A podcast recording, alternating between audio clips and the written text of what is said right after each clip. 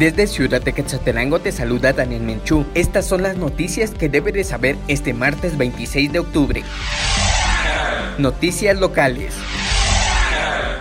El Centro de Atención Permanente CAP habilitará un puesto de vacunación vehicular nocturno en el Centro Intercultural en la zona 3 de Shela el próximo 29 y 30 de octubre. Autoridades de salud indicaron que el objetivo de habilitar este centro es vacunar a aquellas personas que no han acudido por horario de trabajo.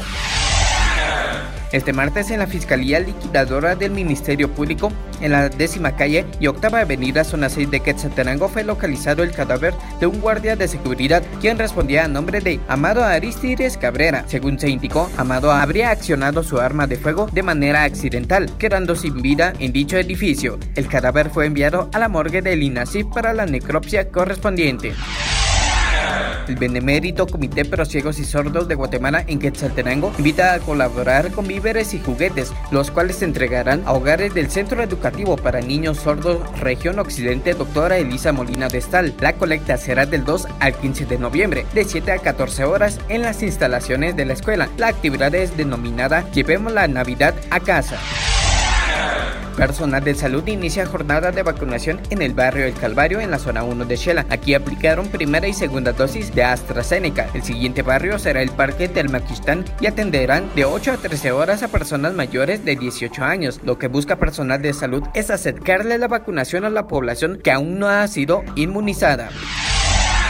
La empresa municipal Agua de Xalajú, EMAX, informó que los trabajos de mantenimiento en la subestación de La Esperanza afectarán 15 pozos mecánicos de agua potable y 3 estaciones de rebombeo. Es por ello que el miércoles 27 de octubre habrá deficiencia del servicio en las zonas 1, 2, 3, 8, 9 y 10 de Shela. El servicio será normalizado en el transcurso del jueves.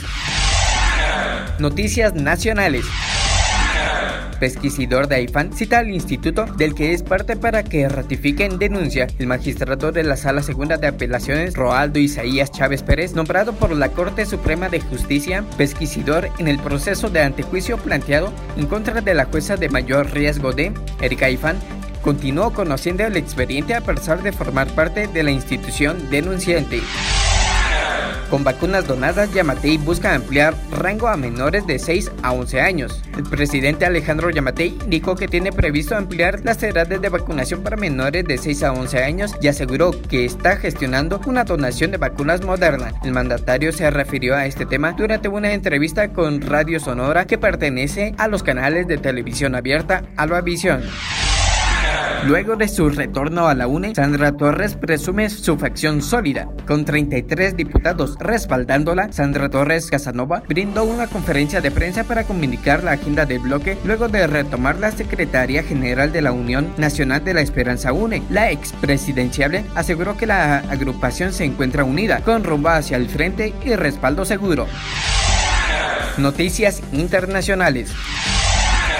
Estados Unidos detalla requisitos COVID para visitantes extranjeros. Los menores de 18 años y personas de decenas de países con escasez de vacunas contra el COVID-19 estarán exentos de las nuevas reglas que requerirán que la mayoría de los viajeros que lleguen a Estados Unidos estén inoculados, anunció el lunes el gobierno del presidente Joe Biden.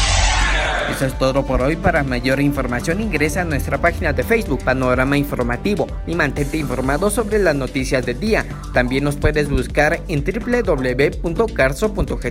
Somos Panorama Informativo porque nos gusta mantenerte bien informado.